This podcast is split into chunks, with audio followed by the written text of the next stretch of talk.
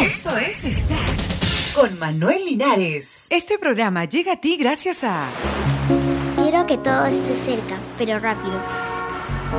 Cuando, cuando escucho me gusta porque hace bulla y se mueven los colores. Y también hay varias cosas para ver. Entra a manuel-linares.com, otro sitio web. Canción más importante en nuestro ranking anual, Viva la Vida de Coldplay tiene ahora nueva versión. La banda londinense Coldplay publicó en su página web una nueva versión de su tema Viva la Vida, adaptada por Tim White Duke, para que pueda ser descargada por sus seguidores hasta el próximo 5 de enero. Coldplay ha querido agradecer con ese regalo el increíble apoyo recibido durante el 2008, según afirman en su propia web.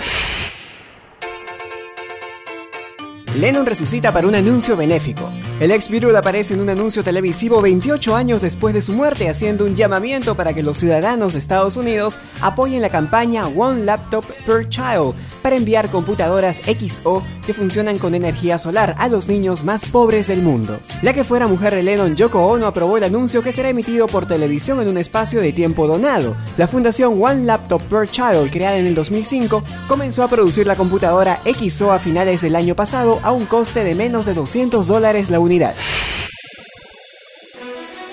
Obama es el hombre del año según la revista Time. El presidente electo de Estados Unidos, Barack Obama, ha sido elegido hombre del año en 2008 por la revista Time, que asegura que el próximo ocupante de la Casa Blanca en tan solo dos años ha pasado de ser un desconocido para la mitad del país a dominar su escena pública ha llegado a la escena estadounidense como un trueno, ha reubicado nuestra política, hecho trizas décadas de sabiduría convencional y superado siglos de orden jerárquico social, dice la revista al explicar algunos de los motivos de su elección.